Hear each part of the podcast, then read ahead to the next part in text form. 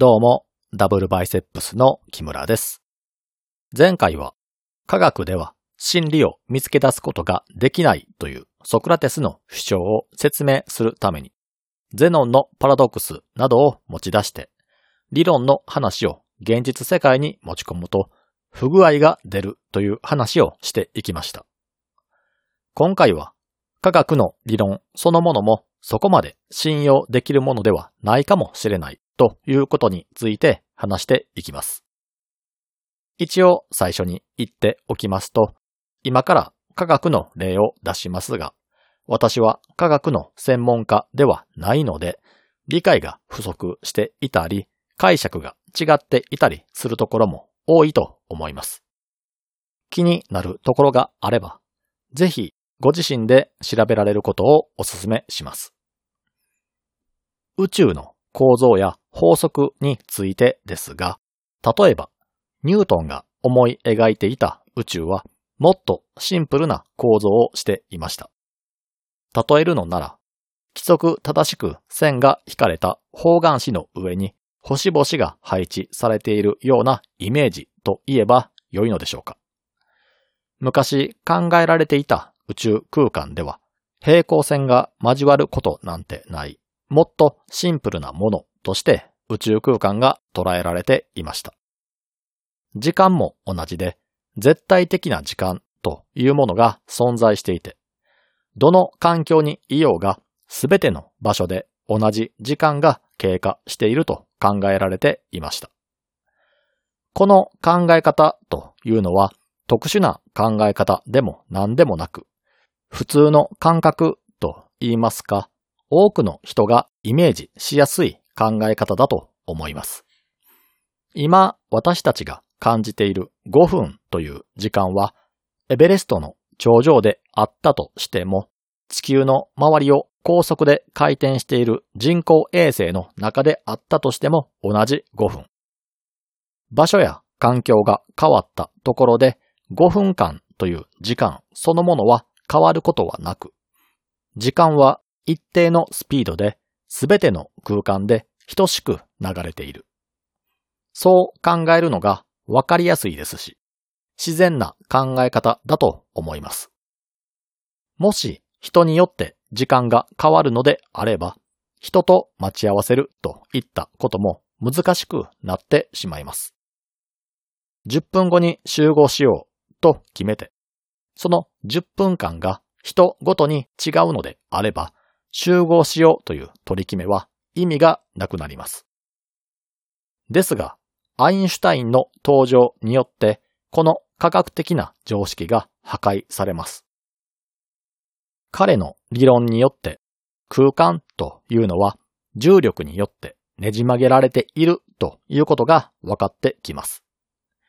これは分厚いスポンジの上にボーリングの球を置くとスポンジが大きく歪んで沈み込むような感じで空間そのものが重力の影響を受けて歪んでしまうということです。スポンジの上に置く物体が重ければ重いほどスポンジはより深く広範囲に沈み込むことになりますが空間の歪み方もそれと同じように重力の強さによって歪み方も影響範囲も変わります。つまり空間というのは私たちが思っているほど単純なものではなかったということです。私たちが存在している宇宙は規則正しく線が引かれた方眼紙のようなものの上に成り立っているのではなく、ものがただ存在しているだけで空間そのものが歪んでしまう複雑なものだということが分かってきます。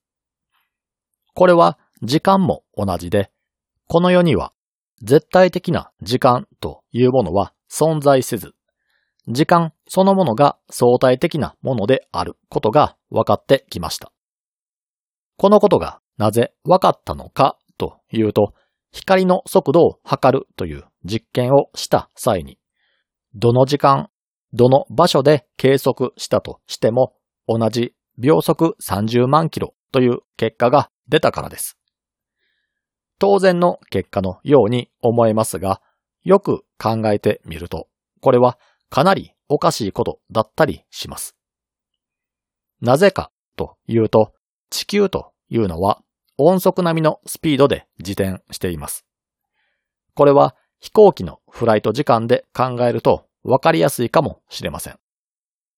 日本の裏側にある国はブラジルと言われていますが、日本からだと地球の半周にあたるブラジルまで飛行機で行くとすると24時間以上かかってしまうのに、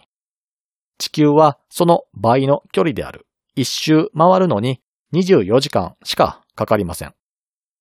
つまり簡単に言えば地球の自転スピードは飛行機の速度よりもかなり速いことがわかります。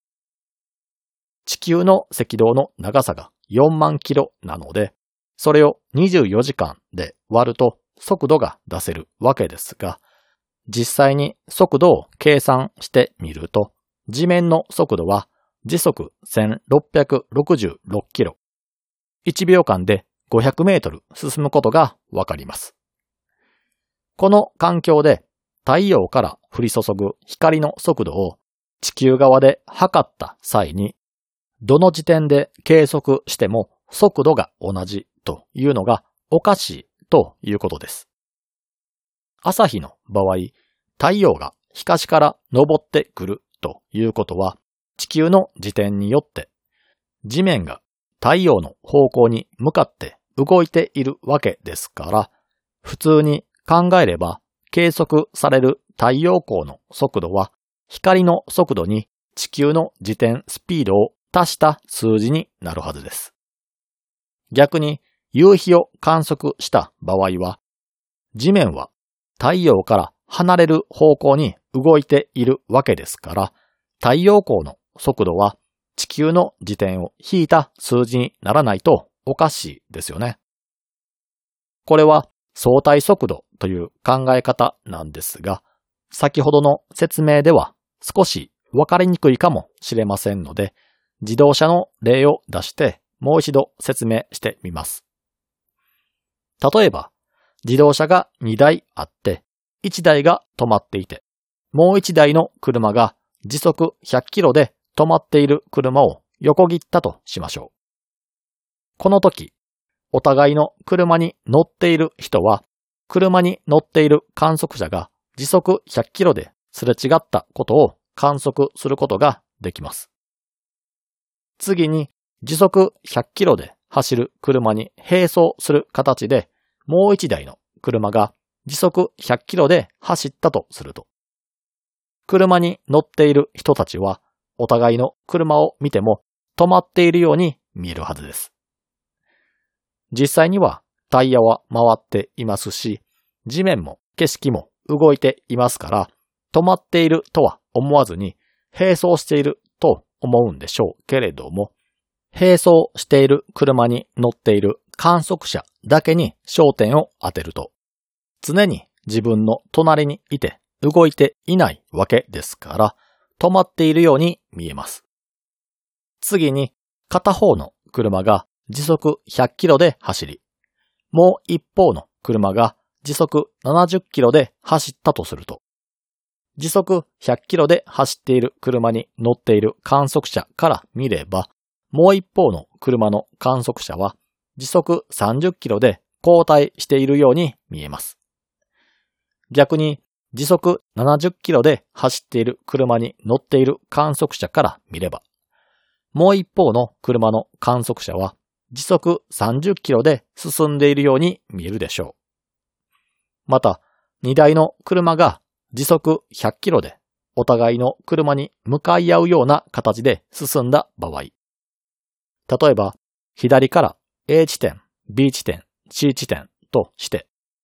車が A 地点と C 地点にあったとしましょう。お互いの車が時速100キロで B 地点ですれ違うといった場合で考えると、この場合は、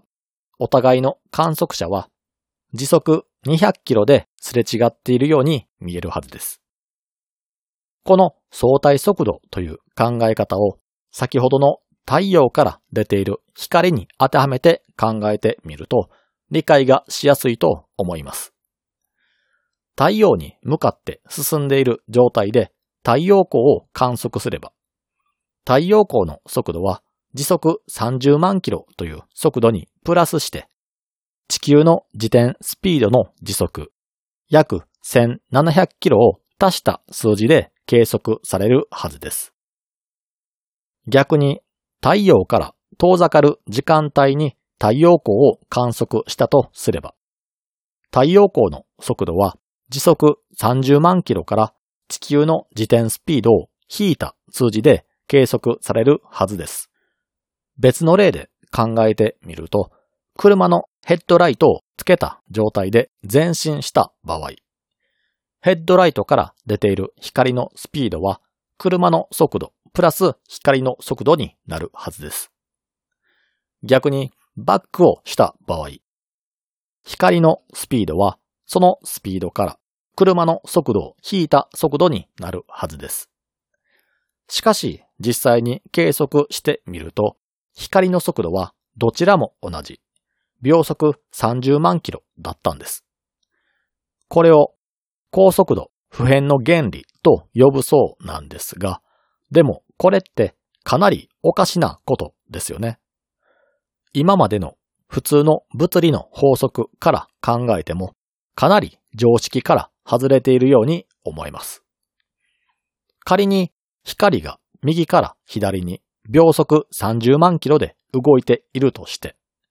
光と同じ速度が出る乗り物で同じように右から左に移動した場合、普通なら光の速度に追いついて止まっている状態の光を観測できるはずです。でも、この高速度普遍の原理では、仮に秒速30万キロで動く乗り物が完成したとして、光と同じ速度で並走したとしても、その乗り物から観測した光は止まっているようには見えず、秒速30万キロで同じ方向に進んでいるように見えるということです。秒速30万キロの乗り物を光が秒速30万キロで追い抜いているのなら、では光の速度は秒速60万キロに加速しているのかといえば、そうではありません。秒速30万キロの乗り物と光との競争を少し離れた位置で地面に座って見ている人がいた場合、その人が光の速度を計測した場合は、光の速度は秒速30万キロしか出ていません。でも、これってかなりの矛盾ですよね。ですが、どんなにおかしくても、今までの考え方に矛盾したことであったとしても、観測結果によってそういう事実があるらしいということが分かれば、それを踏まえた上で仮説を積み重ねていくのが科学です。ですから、今までの速度に関する法則も、光の速度は変わらないという前提で再度考え直さなければなりません。速度に関する法則というのは、時間と距離が分かれば速度が分かるという弾きの法則と呼ばれているもののことだと思ってください。距離が100キロで、そこまでの移動時間が1時間であるのなら、100キロを1時間で割ると時速100キロということになります。距離を速さで割ると、その地点までの到達時間がわかりますし、速さと到達時間をかけると、目的地までの距離がわかります。この法則は、例えば、徒歩や自転車や電車を使うといった程度の速度では、今まで通り問題なく使えるわけですが、これが光の速度になると話が変わってくるということです。というのも、光の速度は常に一定であるわけですから、光の速度が絡んだ計算においては、弾きの法則の速さの部分は常に秒速30万キロで固定されてしまうわけです。速さが常に秒速30万キロで固定されるということは、計算式を合わせるためには、残りの時間と距離の方を調整せざるを得ない状態になってしまいます。では、具体的にどんな現象が起こるのかというと、限りなく光の速度に近い宇宙船が開発されたとして、そのロケットに乗っている人の時間はどうなるのかというと、高速に近づけば近づくほど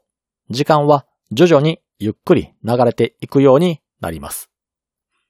私は科学の専門家ではないので、この解釈が合っているのかどうかはわからないという前置きをして、先ほどの例について自分なりの解釈を言わせてもらうと、光の速度は秒速30万キロで、この速度はどの状態で観測しても同じということは確定しているわけです。この前提で光の速度まで加速できるロケットに乗って光と競争すると考えると、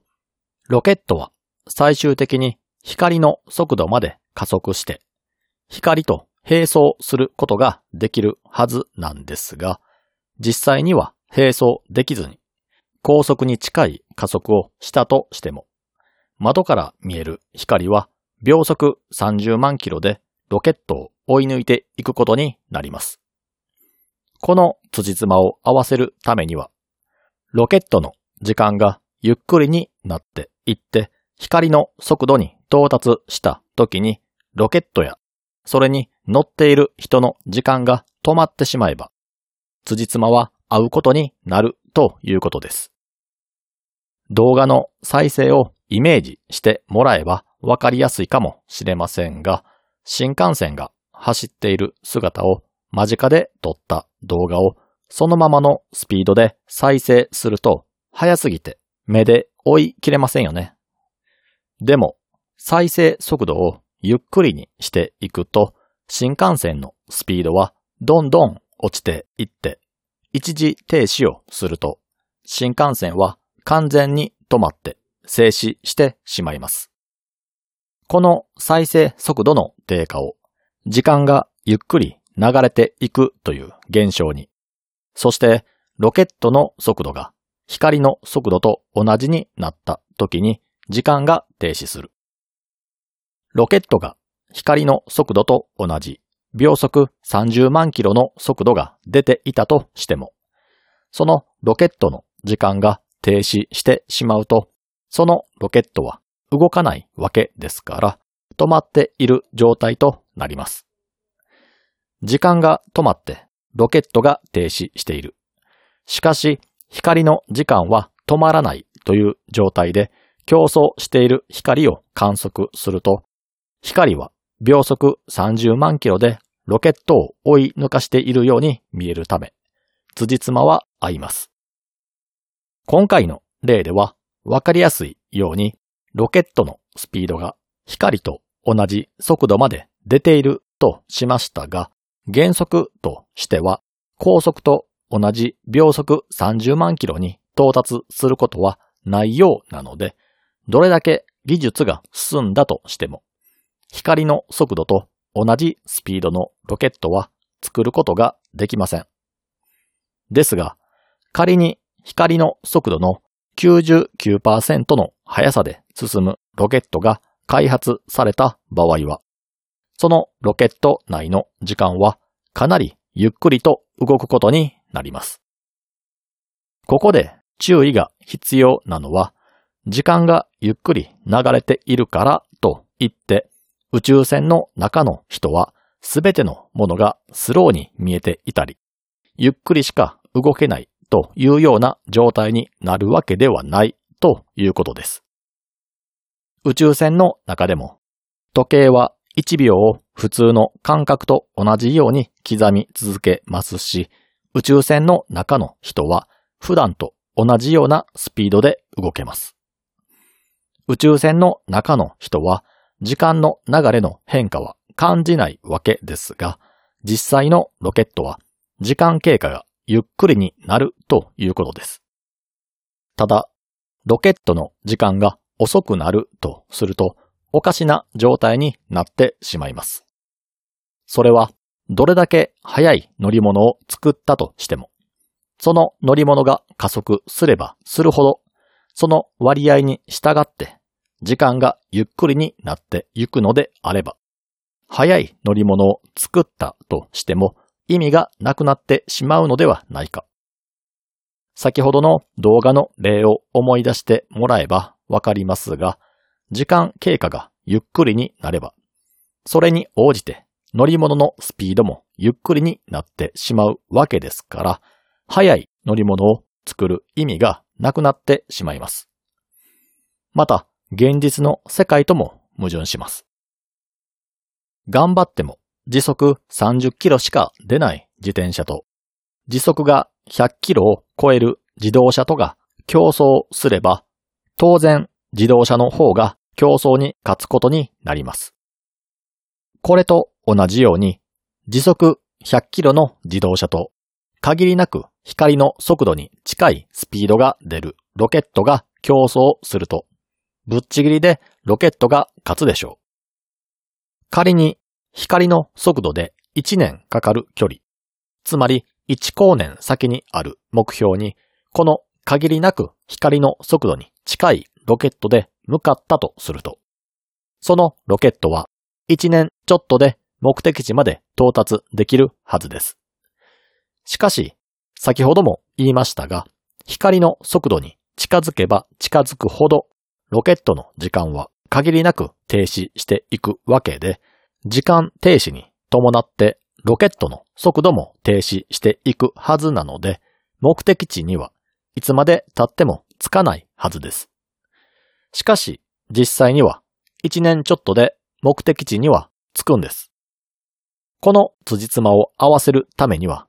どうしたら良いのかというと、光の速度に近づくほど空間の方が縮んでいることになれば、辻褄を合わせることができます。仮の話ですが、光の速度と全く同じスピードが出るロケットが作れた場合、そのロケットが加速して光の速度に到達した時点で、ロケット自体の時間は停止してしまいますが、それと同時に目的地までの空間が縮んで距離がゼロになるとします。ロケットの時間が停止して、乗り物自体が移動することができなくなったとしても、目的地までの距離がゼロになれば、ロケットは目的地に到達していることになるので、矛盾はなくなるということなんでしょう。何度も言いますが、私は科学の専門家ではないので、このあたりの解釈は間違っているかもしれませんので、気になる方がいらっしゃれば、ご自身で調べてみてください。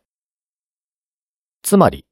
物体というのは、光の速度に近づけば近づくほど、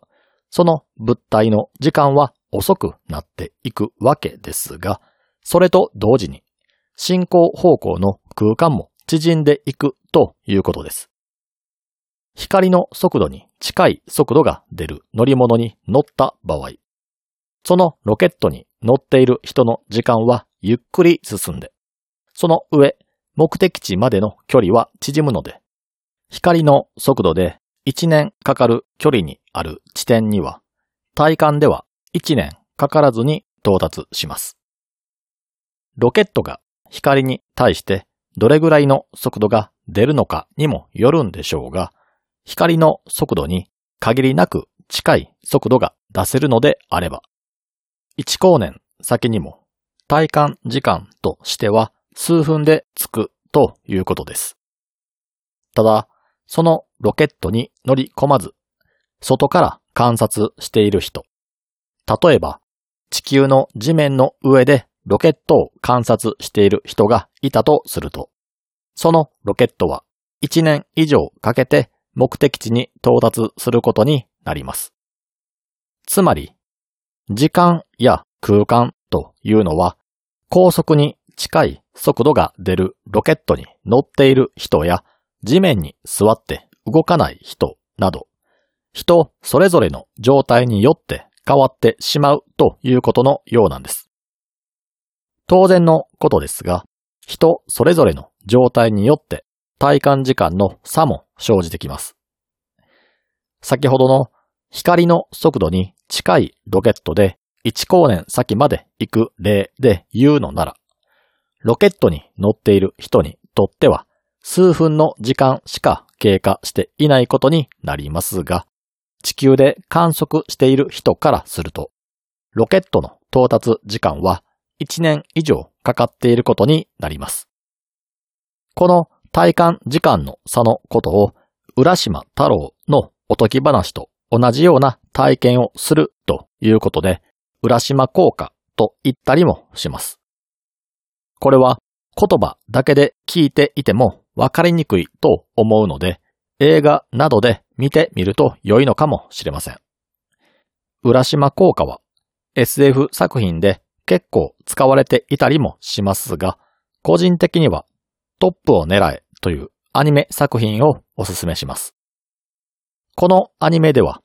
スピードを加速して光の速度に近づけば近づくほど地球のカレンダーが高速で進んでいくという表現で浦島効果を表現していて、非常にわかりやすい演出がされています。相対性理論はこの他にも、重力とスピードが同じといった話もあるんですが、結構長くなってきてしまいましたので、その話は次回にしようと思います。それでは皆さん、さようなら。